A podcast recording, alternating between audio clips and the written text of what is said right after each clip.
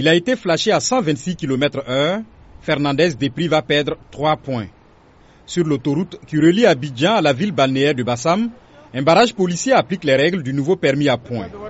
Si certains conducteurs s'étonnent d'avoir enfreint la loi, la plupart accueillent avec bienveillance cette nouvelle mesure. C'est une bonne initiative parce que faut dire qu'aujourd'hui il y a tellement d'accidents, il y a tellement de chauffeurs, si je peux me le permettre de le dire.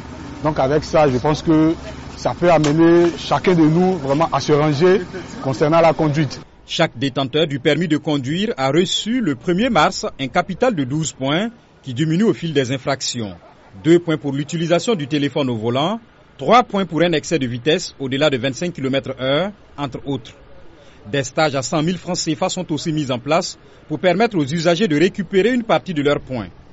Pour s'acquitter de la contravention, les conducteurs physiquement interpellés doivent payer sur place dans une fourgonnette pour pouvoir reprendre la route. 41 100 francs. Payer, avoir un reçu, c'est encore plus sécurisé, puisque c'est dans le cas de l'État que ça, ça s'en va. D'autres conducteurs en faute reçoivent leur contravention par un SMS et peuvent payer en ligne. Les autorités s'appuient sur un réseau de plus de 200 caméras disposées le long des axes considérés comme les plus dangereux.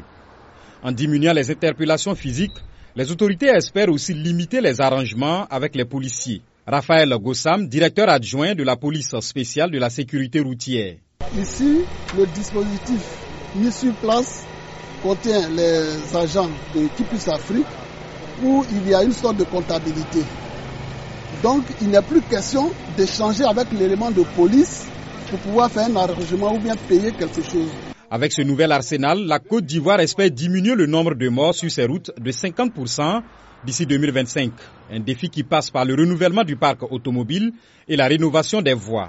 Un décret entré en vigueur en 2018 interdit désormais les importations de véhicules de plus de 5 ans en Côte d'Ivoire. Amadou Kouné, ministre ivoirien des Transports. On a un système de transport euh, en termes législatifs et réglementaires qui était quand même désuet. Des textes qui datent de 1960, qui n'ont pas été revus, alors qu'il y a une progression importante. Donc on a fait beaucoup de réformes. Euh, et ces réformes donc, nous ont amené à aller vers la dématérialisation partielle du contrôle technique, parce que ça c'était vraiment un des gros problèmes. Selon le ministère des Transports, le nombre de morts sur les routes en Côte d'Ivoire est passé de 1614 en 2021 à 1051 l'an dernier.